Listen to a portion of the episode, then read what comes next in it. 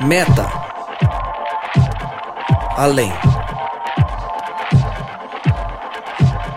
Noia, mente, metanoia.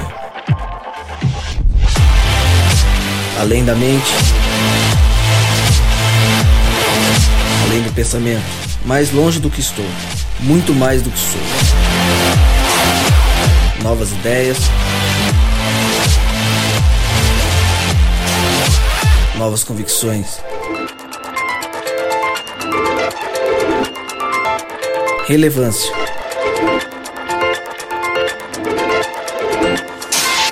Plenitude. A busca pelo ideal.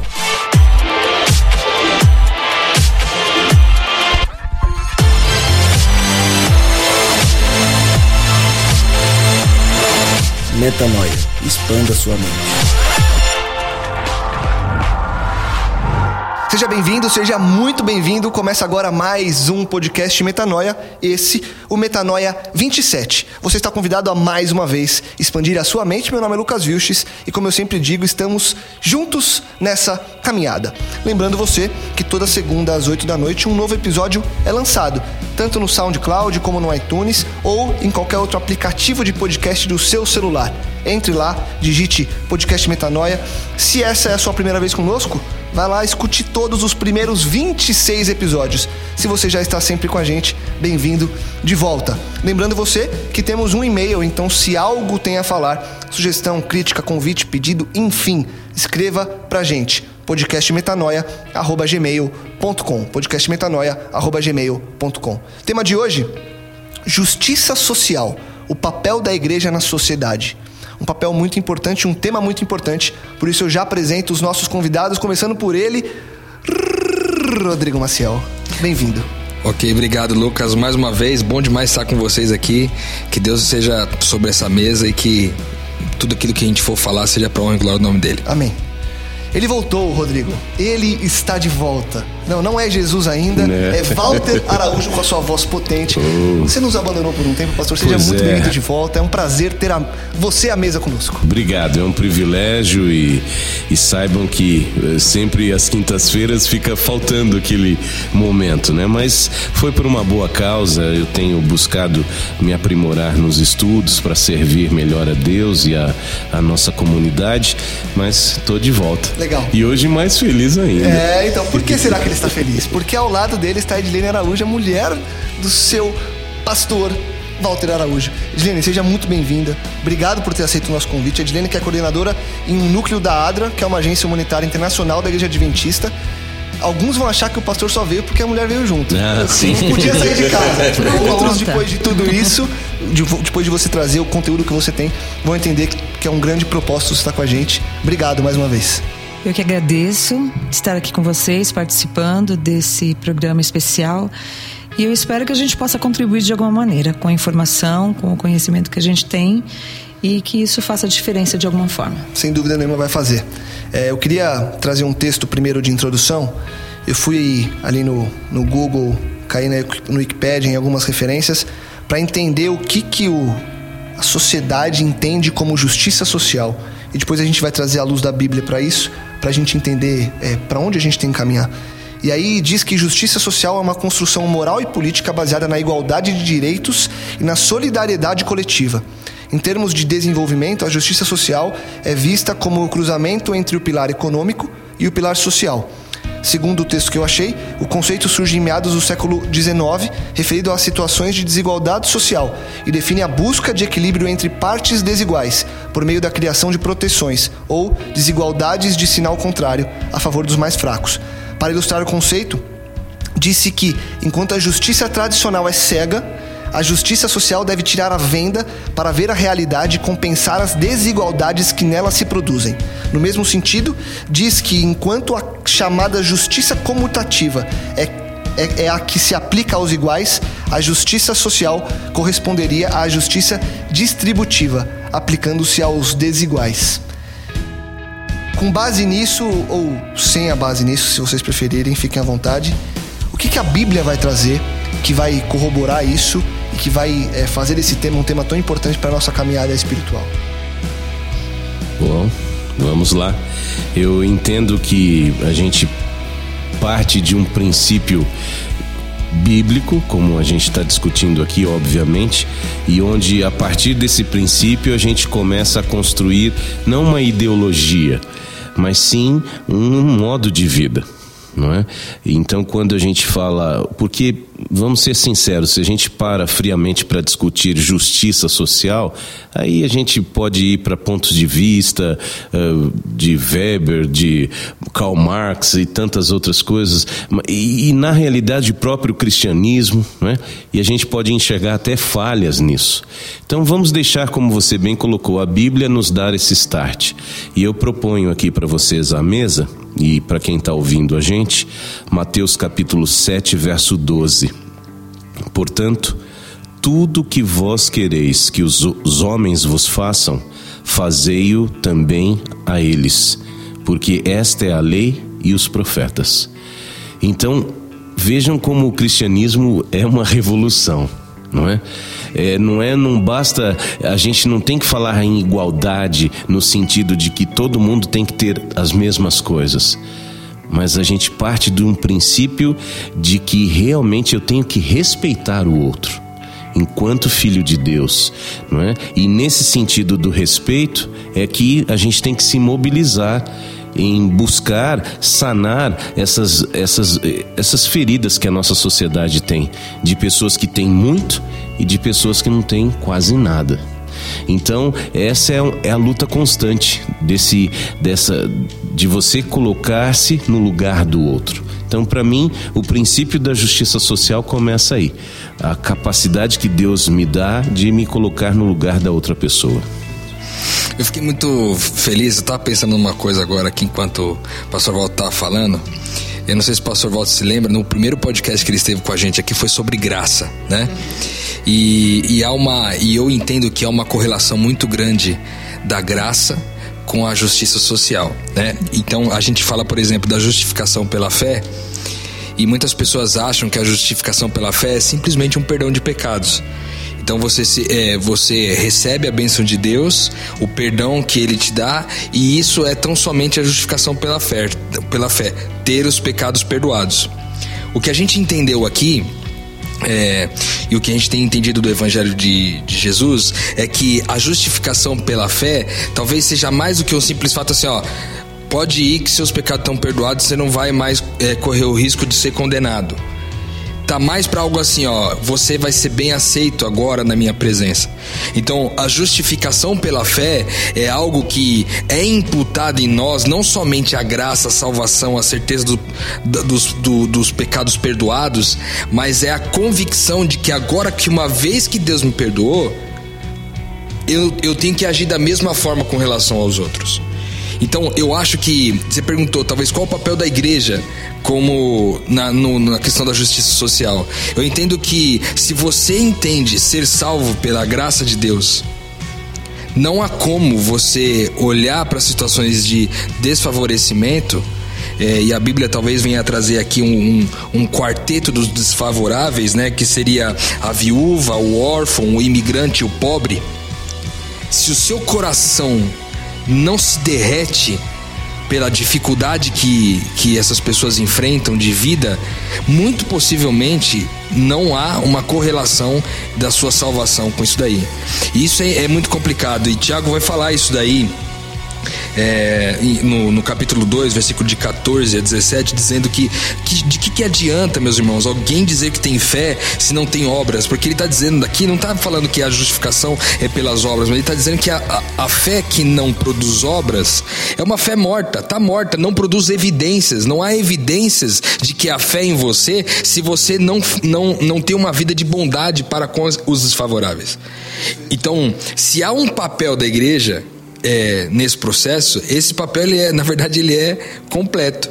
Porque agora que eu sou salvo pela graça, agora que eu entendi que eu fui justificado pela fé, agora o meu coração se derrete por aqueles que são desfavoráveis no processo. Porque, da mesma forma como eu fui amado e perdoado, esses também é, têm o mesmo direito do que eu. E são perdoados e amados por Deus da mesma forma.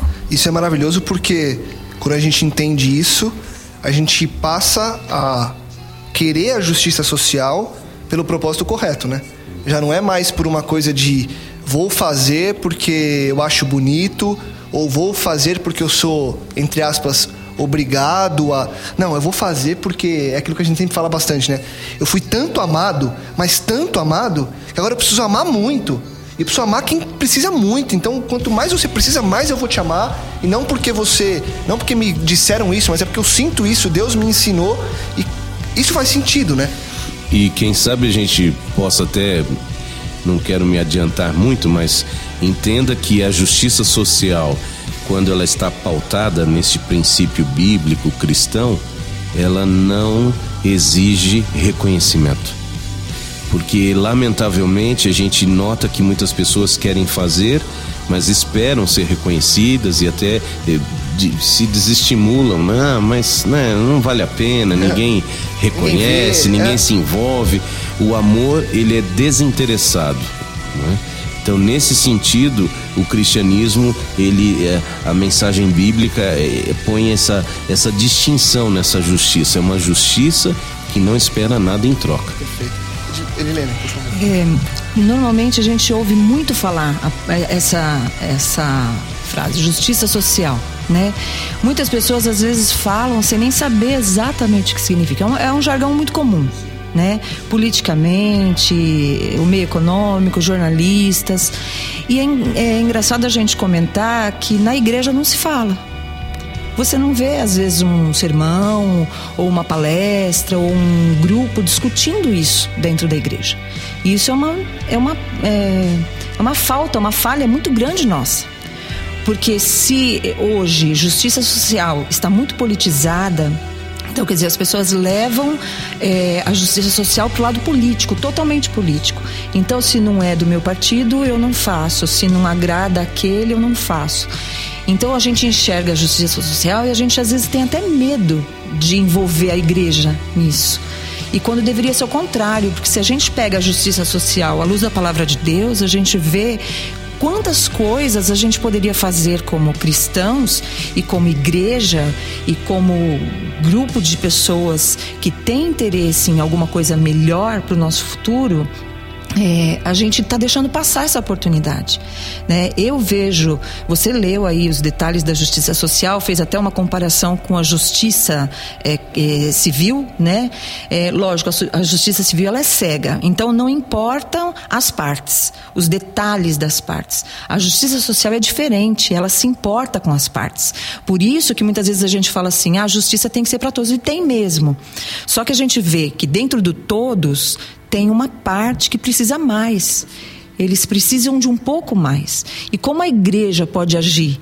A igreja precisa agir, ela não pode se omitir. Ainda mais nesse, nessa época é, que a gente está vivendo.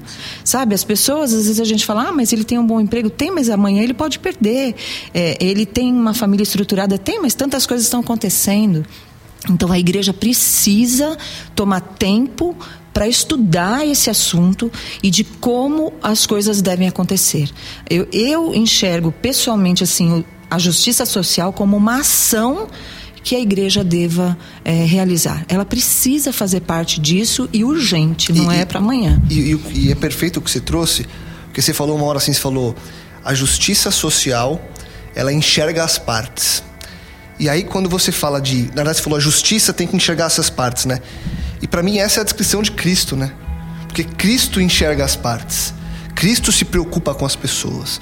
Então, se a gente for levar nessa, é, fazer esse paralelo, a justiça social é Cristo. Não tem como eu passar batido por isso, porque se Cristo se importa com as pessoas e a justiça social também, ambas são a mesma coisa. Então, se eu carrego no meu DNA o DNA de Cristo, eu tenho que me importar. E se eu não me importo, algo está errado. E aí vem o que Tiago diz que se algo não me move, o que me moveria? Então, assim, Cristo me move. E aí vale muito a gente entrar no ponto que a justiça social, nesse parâmetro que a gente está falando, dessa ajuda, você trabalha em uma agência humanitária. Então, dessa ajuda de, de ir ali, de colocar a mão é, na massa, de ajudar as pessoas, de doar, de se entregar, isso faz parte da missão. Porque muita gente, e isso que eu, que eu acho que é importante a gente não confundir, e eu desde que eu comecei a me envolver com a igreja, eu percebi que muita gente é, confundia esses pontos. Muitos pensavam que a missão de Deus era a justiça social. Então você falava assim, vamos fazer missão. E as pessoas falavam assim, pô, mas aqui não tem missão. Aí você, cara, entra na igreja que tem, na Nova Semente, cabem 400 pessoas, tem 400 missões para você seguir. Por quê? Porque a missão de Deus já está em curso e a justiça social faz parte disso. A gente estava falando um pouco disso antes, né, Ru? Sim. Essa questão da justiça, eu acho importante a gente também se atentar à palavra justiça, né? Porque o que acontece? Quando a gente fala de justiça, o homem, como que o homem faz justiça? O homem faz justiça reclamando os seus direitos. Então ele vai até um tribunal para exigir os seus direitos. E aí ele tenta fazer justiça dessa forma. Como que Deus faz justiça? Deus não faz justiça reclamando o seu direito, porque ele teria todo o direito. Mas ele não faz reclamando seu direito, ele compartilha o direito que somente ele tem com aquele que não tem. Essa é a justiça de Deus, a justiça que compartilha o direito. Então, supostamente, o pobre, entre aspas, não tem direito a ter uma vida confortável, não tem direito a ter é, alimento, não tem direito a ter, porque ele não trabalha. É aquela questão que muitas pessoas olham e falam, ah, mas eu vou ajudar esse cara. Esse cara não trabalha, esse cara podia estar tá fazendo uma coisa, né? Utilizando verbetes até meio agressivos, como ah, o cara é um vagabundo, ou coisas desse tipo, né? Então, é, é, por que a gente, muita, nosso, nossa, nosso coração maldoso pensa isso? Porque a gente acha que a justiça é feita pelo direito. Não, ele só come se ele tiver o direito de comer. Não. No reino de Deus as coisas não funcionam assim. O direito é compartilhado. Se ele não tem, seja lá por qual for a razão, e eu tenho, e ele é parte da minha família, o meu direito, entre aspas, de ter algo é, não é meu. É, é um direito a ser compartilhado. Então a justiça dos homens reclama o seu direito, enquanto a justiça de Deus é compartilha o seu direito. E isso vence o que a gente chama de iniquidade. Porque a iniquidade o que, que é? A gente achar que tem o direito sobre as coisas. E a gente quer, não, eu vou, eu vou fazer uma coisa de errado aqui porque, porque eu, eu tenho direito de fazer o que eu quero. Ué, a minha, minha vida é minha, eu faço o que eu quiser. Não. Não porque o direito não é necessariamente seu. O direito é compartilhado. O direito é dado por Deus para que haja compartilhamento desse direito. E ao compartilhar, a família inteira seja beneficiada. É, esse, esse de fato é um é uma linha muito tênue que a gente precisa que você que está acompanhando o podcast perceba de fato o que, o que, estamos querendo dizer, né? Porque essa lembrança uh, do Lucas foi tremenda. Uh, confundir justiça social com o evangelho no sentido de que agora o evangelho é só alimentar o pobre, etc, é uma falha. E como o Rodrigo bem lembrou, nosso direito não é um direito, porque necessariamente a gente nem tinha direito. Tudo foi doado por Deus.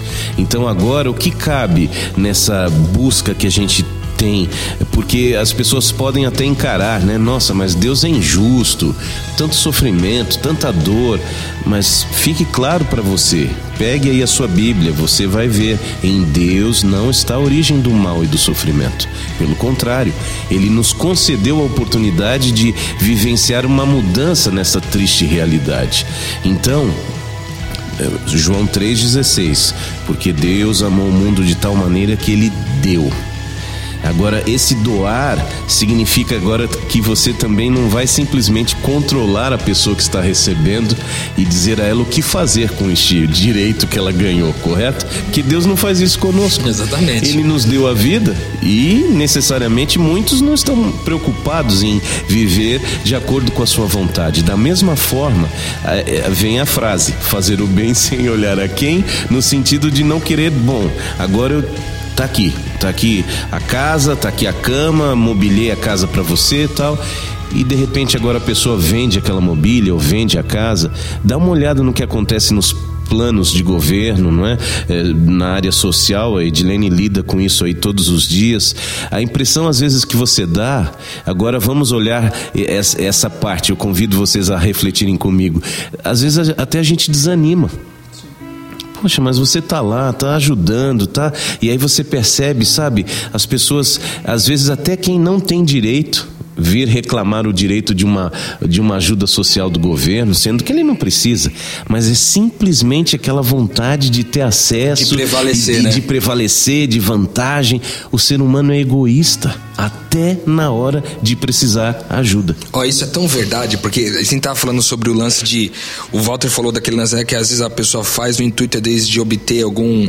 Mas tem um outro negócio que às vezes a motivação é errada na hora da justiça social, porque tem muitos que fazem justiça social nessa perspectiva aqui, ó. Por exemplo, eu escolho lá um orfanato para eu doar. Eu sou um, um empresário e aí eu, eu escolho, lá, vou lá no meu bairro tem lá um orfanato, eu vou lá e coloco um recurso lá e falo, não, vou me comprometer agora todo mês, eu vou dar um recurso para aquele orfanato para eles poderem sobreviver ali. No fundo, se você for avaliar bem profundamente, é muito provável que muitas dessas pessoas que fazem essas doações não tenham interesse em compartilhar o direito que elas têm de uma vida mais confortável. Na verdade, o que elas estão interessadas é impedir que aquele rapaz órfão que está lá dentro daquele orfanato, ao sair de lá, venha roubar o filho dele que andou de carro novo. Então, no fim, eu quero pagar o bife para ele, para eu poder comer minha picanha em paz. Percebe como isso tem. Isso é triste demais. Isso é triste demais, cara. Porque aí eu, eu tô querendo fazer a justiça social para que amanhã o mundo seja um mundo melhor, para que meu filho não seja prejudicado, para que eu não seja prejudicado. Percebe como a raiz é egoísta, né? Até nisso a raiz é egoísta. E, e você vê, Rô, pensando nisso, é, o que a gente mais ouve hoje em dia é uma frase que está em cima do que você falou. As pessoas falam, não, eu preciso fazer alguma coisa porque o que vai ser desse mundo para os meus netos e para os meus filhos, para a próxima geração? Que desejo egoísta, cara. Exato, as pessoas. A, a gente faz o bem para beneficiar nós mesmos, mesmo que numa, futuramente, né? É porque, porque sua família não deixa de ser uma parte de você, né? É, exatamente, né? Então, né, no fundo, é, e aí, cara, tem um texto aqui que eu acho maravilhoso demais, que está em Isaías 58. É, quando, quando tá falando aqui a respeito do jejum, né? Essa é a verdadeira religião. Que essa aqui é a verdadeira religião. O cara acha que às vezes o jejum dele é ficar lá na greve de fome, tal. Mas aí Jesus vem, Deus vem aqui dizendo o seguinte pra gente aqui, ó. Ele diz assim, ó. É. Por que jejuamos, a partir do versículo 3? Por que jejuamos, dizem, e não o viste? Por que nos humilhamos e não reparaste? Contudo, no dia do seu jejum, vocês fazem o que é do agrado de vocês e exploram os seus empregados. Seu jejum termina sempre em discussão, rixa e brigas e socos brutais. Vocês não podem jejuar como fazem hoje e esperar que a sua voz seja ouvida do alto. Será que esse jejum que será que é esse o jejum que eu escolhi, que apenas um dia o homem se humilhe e incline a cabeça como um jugo que se deite sobre um, paco, um, um pano de saco de cinzas? É isso que vocês chamam de jejum aceitável ao Senhor? O jejum que desejo não é este. O jejum que eu desejo é este: soltar as correntes da injustiça, desatar as cordas do jugo, pôr em liberdade os oprimidos e romper todo o jugo. É partilhar a sua comida com o faminto, abrigar o pobre e desamparado, vestir o nu que você encontrou e não se recusar a ajudar o próximo. Aí sim a luz irromperá como alvorada e prontamente surgirá a cura. A sua retidão irá adiante de você e a glória do Senhor estará na sua retaguarda. Aí sim você clamará ao Senhor e ele responderá. Você gritará por socorro e ele dirá: Aqui estou. Então, acho que a gente pode agora, através deste, eh, deste, deste trecho bíblico, eu entendo que justiça social é relacionamento. É relacionamento. Se eu realmente quero ver a mudança na vida de pessoas que têm dificuldades ao meu redor, eu preciso me misturar com elas, como Jesus misturou-se conosco. É, como ele falou, não adianta fazer uma justiça que, ah, vou ajudar o orfanato, que eu nem sei onde fica e tal. Não resolve. O que resolve é que eu e você, de fato, nos relacionemos com esta realidade triste que está ao nosso redor para compartilhar o que a gente tem, não é? Muito bom, maravilhoso. Edilene, eu queria te perguntar: é, você trabalha é, diretamente com isso o que você vê no seu dia a dia? A gente está trazendo o que a Bíblia traz e você trabalha em uma agência que é que faz parte da igreja. Então você é, aplica essa justiça social à luz do que está na Bíblia. Mas no dia a dia, o que, que, você encontra? Como é esse trabalho de relacionamento que o Walter trouxe é, ali na carne, quando você tem que realmente ajudar é, no dia a dia do seu trabalho? Olha, é, de tudo que a gente está conversando aqui, é, eu fico tirando algumas referências, né? Quando a gente fala é, como igreja, a gente agir ou a gente é, praticar a justiça social, é, é uma situação às vezes que alguns possam é, podem até não se encaixar. Ah, mas eu não me vejo onde eu me encaixo nisso, como eu posso agir. A gente tem que pensar que a justiça social tem que começar em mim nas minhas ações, nas coisas que eu faço. Você citou aí várias coisas na, na, leitura que você fez, então eu, eu tô lá, eu tenho uma pessoa que me ajuda na minha casa, então eu exijo dela o extremo, eu pago o mínimo, eu não respeito, ou eu trato de uma maneira desrespeitosa. Então isso é, é, me, me conduz para um caminho de injustiça social. Né? Então, assim, a partir do momento que a gente passa a pensar nas nossas posturas individuais no dia a dia, a gente vê de quantas formas a gente pode praticar justiça social no dia a dia. Ali no nosso trabalho, é uma coisa impressionante, porque você vê é, a comunidade, vários, vários é, níveis sociais numa comunidade extremamente carente. Então, tem os que são extremamente necessitados e tem aqueles que têm conseguido sobreviver. Para o governo, esses que conseguem sobreviver não são mais carentes. Eles não necessitam mais da justiça social do governo. E, mas eles estão ali, no meio da criminalidade, no meio de uma comunidade extremamente violenta, num local onde não tem saneamento básico, onde não tem tantos equipamentos sociais como deveria, onde muitas vezes eles têm filas e, e, e prazos para atendimento médico que são absurdos, que quando você precisa de um atendimento médico é urgente, né? Então, assim, mas essas pessoas não são consideradas pelo governo. Então, na minha, na minha realidade ali, a gente está ali há pouco tempo, faz alguns meses só, e os recursos ainda não vêm de forma é, de governos nenhum ainda. Né? A gente está é, praticando isso a partir de doações de pessoas físicas, de empresas. Então, o que a gente pode oferecer ainda é pouco. Mas dentro desse pouco, a gente tem que limitar e isso é muito doloroso para gente. Você falar para uma mãe, olha, eu não posso atender essa criança. Ou falar para um aluno, olha, o curso já encerrou as vagas, eu só posso atender X pessoas. E você sabe que aquela pessoa precisa. E você tem que escolher quem precisa mais, quem precisa menos. Então, existe uma exigência de, de é, informações e base social dessas famílias que a gente tem que fazer as escolhas. O que eu entendo da realidade que a gente vive é que a gente não pode esperar que o governo cumpra esse papel sozinho. Não dá para esperar. Isso não vai acontecer. Sabe, se a gente espera que o Bolsa Família vai solucionar o problema da nossa sociedade, não vai. Por vários motivos. Eu não quero nem entrar na, no, na política, veia política. Claro. Mas eu digo assim, essa ajuda, ela não é suficiente para tirar a condição daquela família. Eles não vão sair daquela condição social. Ela é o mínimo do mínimo, né? Ela é o mínimo do mínimo.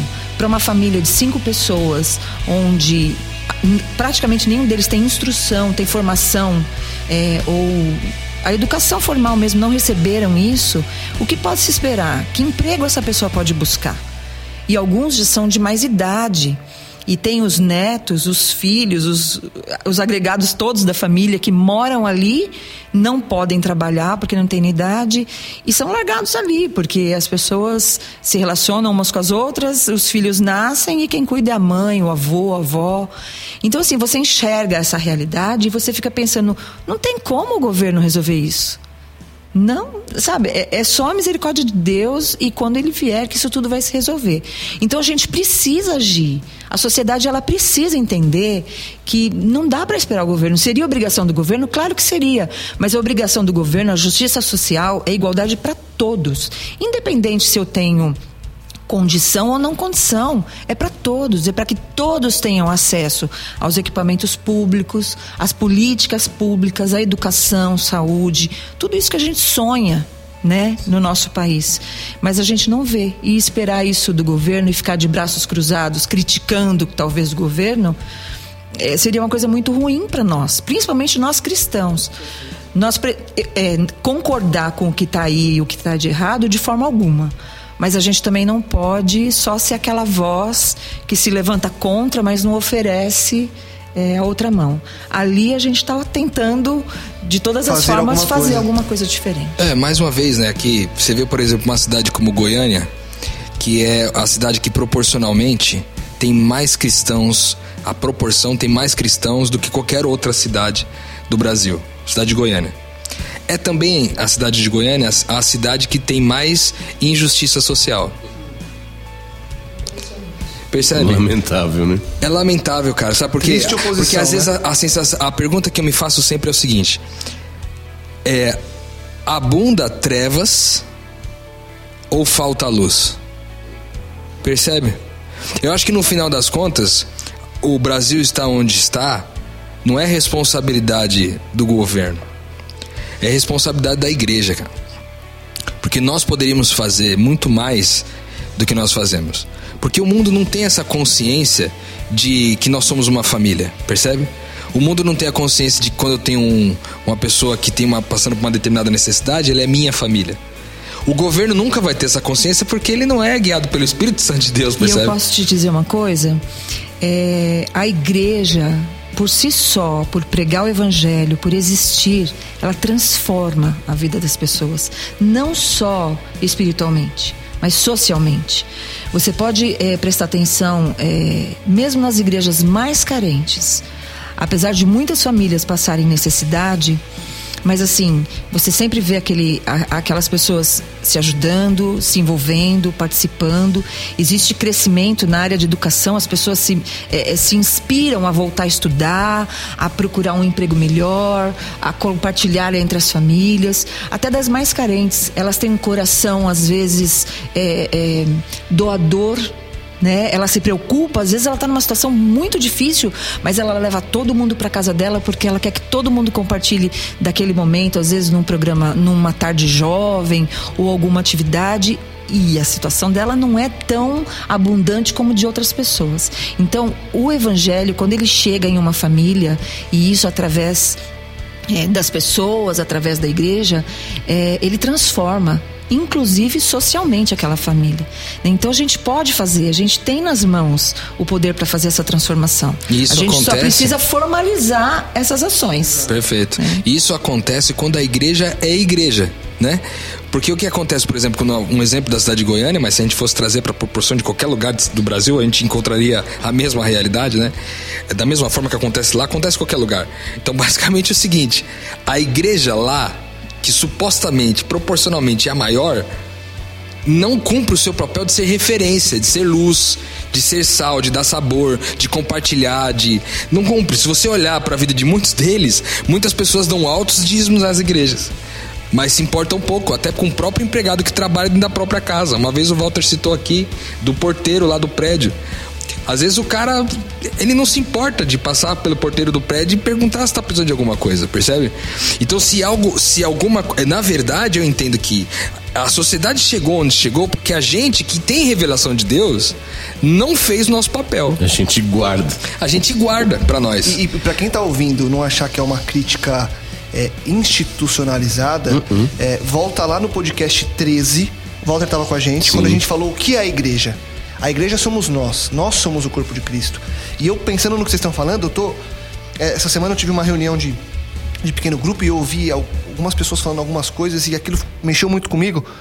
E depois no dia seguinte o Tonás falou, postou uma coisa no, no Facebook que ele falou assim: Eu tenho gostado muito de conversar com pessoas que pensam diferente de mim, porque isso me faz crescer. Isso, um dia antes eu não tinha pensado assim, porque eu ouvi algumas coisas que me, que me mexeram, porque eu falei, cara, não, não é isso que Cristo espera da gente. E aí quando eu, eu li o que o Tonácio escreveu, eu falei, cara, peraí, eu preciso entender o que, que Deus queria me falar ali.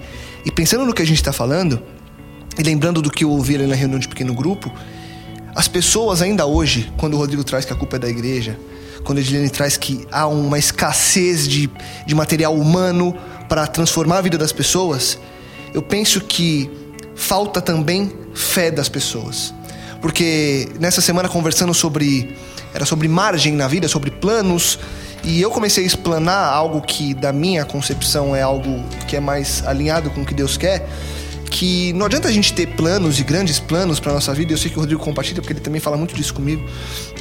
De ficar pensando em sonhar, em eu quero, eu quero ser isso, eu quero ser aquilo. Cara, Deus quer outra coisa pra gente. Ele quer que a gente destine o máximo de tempo possível para Ele. E aí eu tava, é, eu faço parte de um, eu tô fazendo um trabalho que eu tô traduzindo um material americano e conta a história de um cara que a família dele era uma família de missionários. E a mãe falava assim para ele quando ele era jovem: "Filho, você pode ser o que você quiser, desde que você seja missionário." Então Então você vai ser um advogado, um médico, um empresário, um jornalista, você vai ser um missionário na profissão que você vai escolher. E aí, fazendo o gancho com o que eu falei que eu ouvi no pequeno grupo, uma menina me perguntou assim: É, mas o que você está falando então? Que a gente tem que fazer o que Deus quer e que a gente tem que viver por isso? Eu tenho que largar tudo então e, enfim, e viver o evangelho? Aí na hora eu fiquei com medo de ser agressivo e falei: não, não é bem assim. E as outras pessoas falam, não, não acho que é, a gente tem que ser Cristo no trabalho. Acho sim que temos que ser Cristo no trabalho. Acho sim que temos que ser Cristo em casa. Acho sim que temos que ser Cristo todo o tempo da nossa vida. Mas acho mais do que tudo que a intencionalidade de ser Cristo o tempo todo é maior do que tudo. E quando eu ouço que uma família disse para um cara ser missionário, e aí eu ligo ao que a, a pergunta que ela me fez, hoje eu responderia: por que não? Não estou dizendo que sim. Não, sai, é, vamos todo mundo abrir mão de tudo. Mas por que não considerar isso?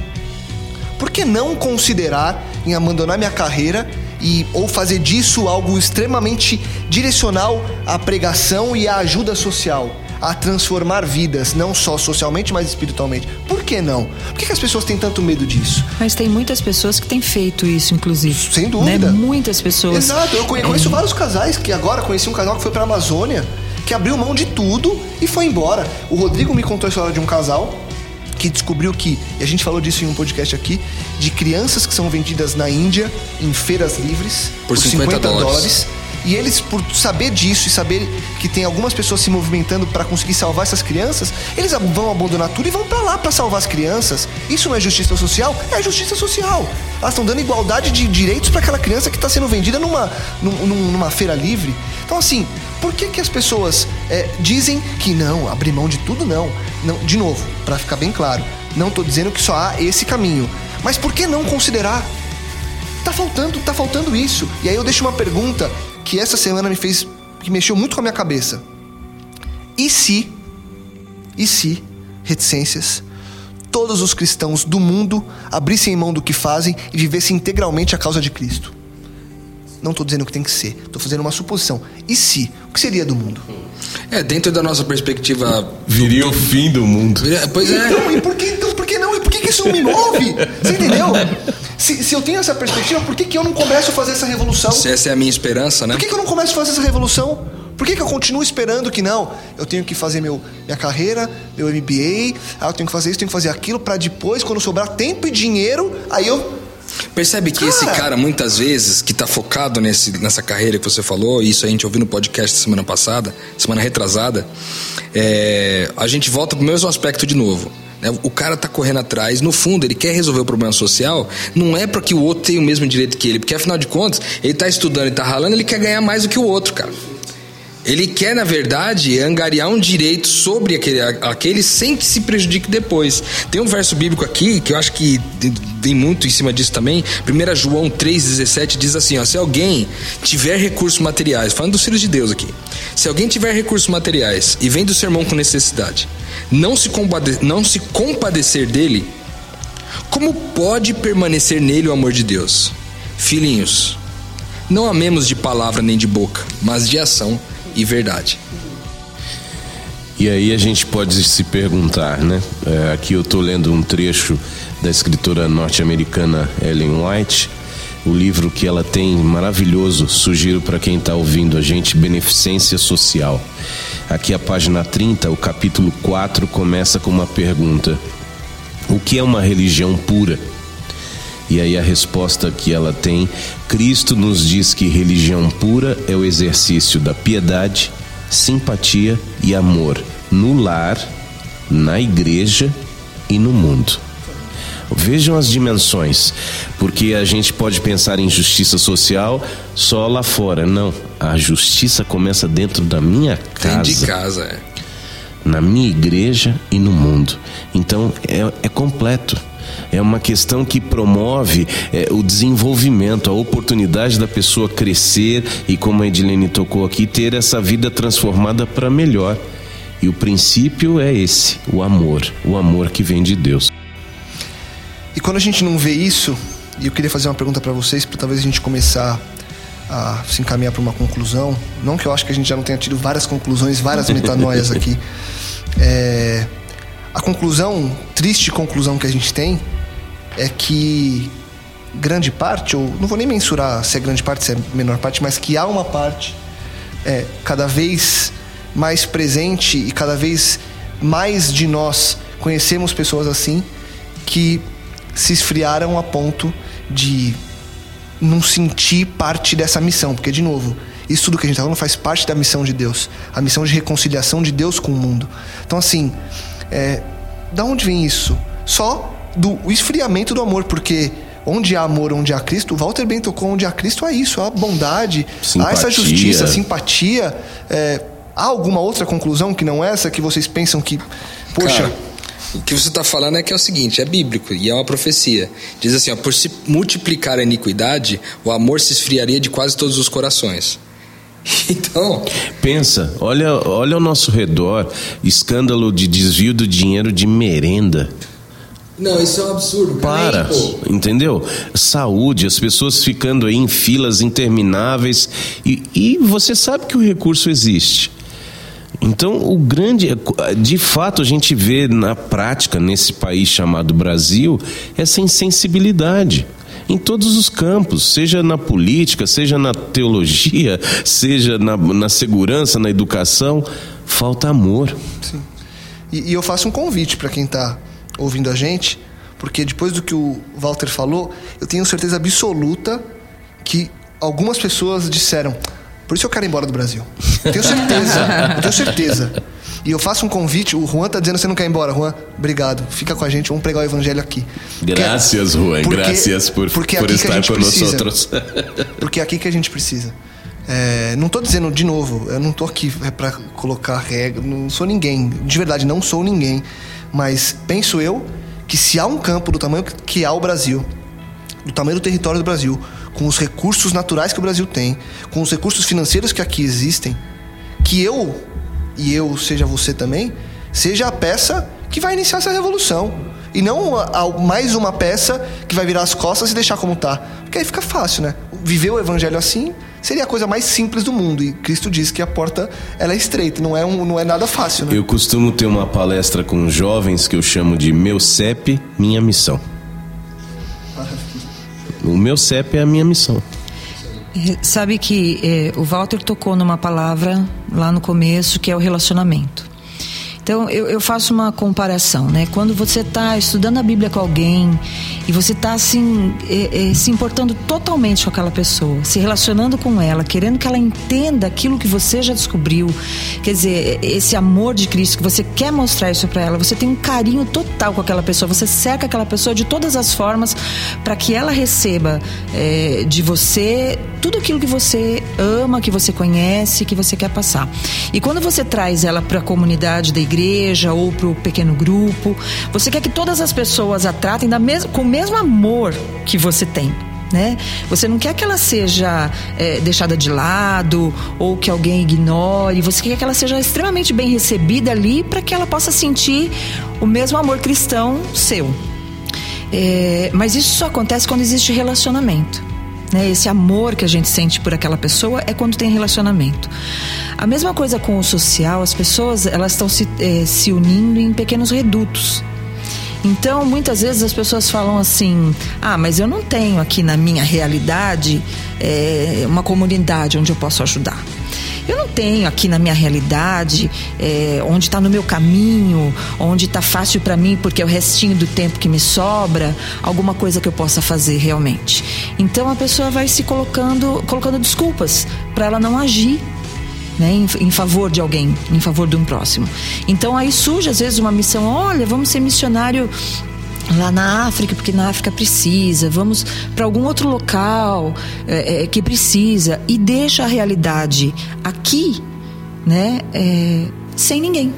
Lógico, porque eu quero, é... eu quero ajudar o cara lá na África, porque eu não preciso ter relacionamento com ele. Não, eu Depois vou eu volto pra casa faço, aqui, tá tudo volto, certo. Tá tudo eu não preciso me comprometer eu não com vou ele. Me comprometer, né? Esse né? é o ponto. E, e se você. É, estudos é, disso tudo mostra que, por exemplo, a cidade, a cidade de São Paulo, ela não é considerada uma cidade com necessidades de investimento social, é, por exemplo, de organizações internacionais. Se você vai ver o IDH e esses outros índices, nossa, a gente está totalmente fora. Então, quando, por exemplo, eu vou escrever um projeto para organizações, é, mesmo as nacionais ou internacionais, é uma preocupação muito grande, porque o, o, o que eu vou mostrar para ele que eles querem ver é os números, as estatísticas.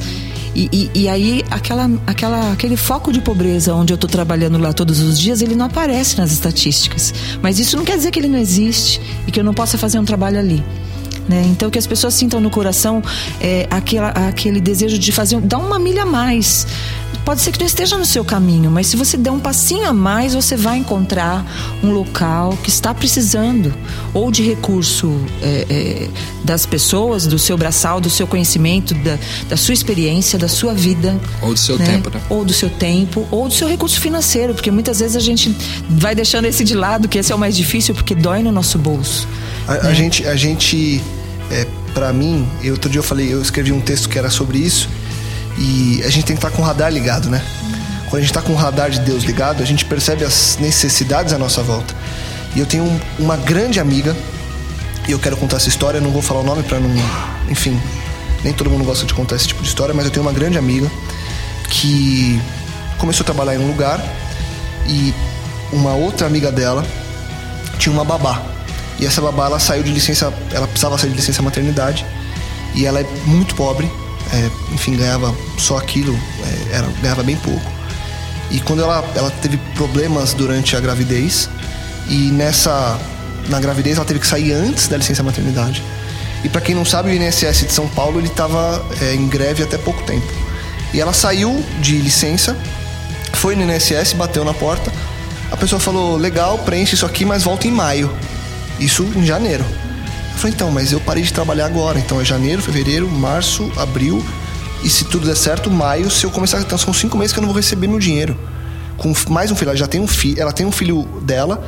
Um outro filho que ela pegou para criar, que era de uma vizinha que, enfim, ela meio que adotou. E esse terceiro que nasceu. E ela, a mulher do INSS falou: ó, eles estão em greve e voltam em maio. E essa minha amiga ficou sabendo dessa história e a tendência nossa é ouvir essa história e falar, cara, como o Brasil é injusto, porque, poxa, olha quantas que pessoas. Chato, né? Que chato, quantas pessoas é, sofrem e, nossa, eu vou. E aí, essa, uma das minhas amigas mandou um e-mail para assessoria de imprensa e reclamou, fez, saiu matéria no Estadão. Mas o Inês falou, ok, também concordo, mas os peritos saíram de greve, não tem o que fazer. Exatamente, volta em maio. Essa minha amiga, ela chegou e falou, ligou para essa, pra essa menina que ela conheceu Falou: Ó, eu vou pagar o, o seu salário. Enquanto você não receber esse benefício do governo, eu me comprometo com você de pagar o seu salário. Então fica tranquila, porque essa mulher que teve o filho falou assim: então eu vou, vou arranjar um emprego de faxineira. Vou estar tá aumentando, mas eu vou trabalhar de faxineira porque senão eu vou morrer de fome. Ela falou: fica em casa que eu vou pagar o seu salário. Então, assim, é, eu acho que isso é simplesmente o que mostra que o radar estava ligado. Porque se não tivesse ligado, a reação seria mais Poxa, um. mais uma que o Brasil deixa para trás. É assim Coitadinha mesmo, dela. né? É assim O mesmo. Brasil é desse o. Brasil é assim. Então acho que o radar ligado dessa pessoa fez com que ela pudesse praticar essa justiça social que a gente falou. E eu vejo nisso uma coisa só: Cristo. E para mim isso é suficiente para qualquer ação que a gente toma, Cristo ser exaltado e ser glorificado. Ah, para você que gosta, tá ouvindo a gente, gosta bastante de ler e gosta bastante desse, assunto de justiça social, eu queria indicar um livro. É, o livro é do, do Timothy Keller, ou conhecido como Tim Keller, e chama-se Justiça Generosa. É, esse livro vai tratar um pouco dessa perspectiva do que nós falamos aqui e vai ampliar essa perspectiva para esse quarteto das, dos desfavoráveis que nós falamos há pouco, que é a viúva, o órfão, o imigrante e o pobre. Eu tenho certeza que esse livro vai fazer toda a diferença na sua vida, como fez na minha. Vai te dar uma metanoia aí da forma como você pode viver e pode abençoar as pessoas que estão à tua volta. Como disse o Walter, seja na nossa casa, no nosso CEP, seja na nossa comunidade de fé, seja na comunidade no geral no mundo. Que Deus nos abençoe nisso aí. Já são as palavras finais, né? Quando esquenta que fica bom. Esquenta! A gente deixa no ar pra pessoa voltar semana que vem. Isso. Bom, eu não tenho como deixar de é, gravar aqui com vocês aquilo que está na Bíblia que realmente para mim resume o que discutimos. Mateus capítulo 25, a partir do verso 34. Leia depois com calma. Então dirá o rei àqueles que estiverem à sua direita: Vinde, benditos de meu Pai, possui por herança o reino que vos está preparado desde a fundação do mundo. Porque tive fome e me destes de comer, tive sede e me destes de beber, era estrangeiro e me hospedastes, estava nu e vocês me investiram, adoeci e vocês foram me visitar, estive na prisão e vocês foram me ver. Então, justiça social é relacionamento. Que a gente possa sair da nossa zona de conforto e percebam, isso Jesus está dizendo para aqueles que Ele está convidando para estar com Ele no céu, que é o meu objetivo e o seu objetivo também. Então, não basta olhar, tem que interagir. Deus abençoe. Amém. Edilene, alguma consideração? Eu queria deixar para vocês que se importem com as pessoas, né? É, deixem o radar ligado e se envolvam em alguma ação, né? Ou através da comunidade, ou através de um pequeno grupo, ou você mesmo no seu ambiente. Tem tantas vezes a gente passa pelas pessoas e a gente tem aquele hábito, ah, não, isso aí é alguém que não, a gente não enxerga, são pessoas invisíveis, né? Existem muitas formas da gente é, compartilhar aquilo que a gente tem. Né? Os recursos financeiros, os recursos daquilo que a gente aprendeu, daquilo que a gente viveu. É, não se sinta acomodado. Em algum lugar, com certeza, tem alguém precisando de alguma coisa que só você vai poder fazer. Então, faça. Não espere que um dia, não. Faça logo. Né, o mais rápido que você puder. As oportunidades são muito grandes e a gente precisa agir. Vai fazer muita diferença, com certeza. Sem dúvida. Gente, obrigado, Walter, Edilene, Rô. Acho que mais um dia de muita metanoia. A minha conclusão é a de vocês e eu deixo o convite para você. Mande um e-mail para nós, podcastmetanoia.gmail.com e para que mais pessoas também tenham essa convicção, compartilhe esse conteúdo, divulgue e ajude que mais pessoas também possam expandir a mente. Semana que vem tem muito mais. Metanoia, expanda a sua mente.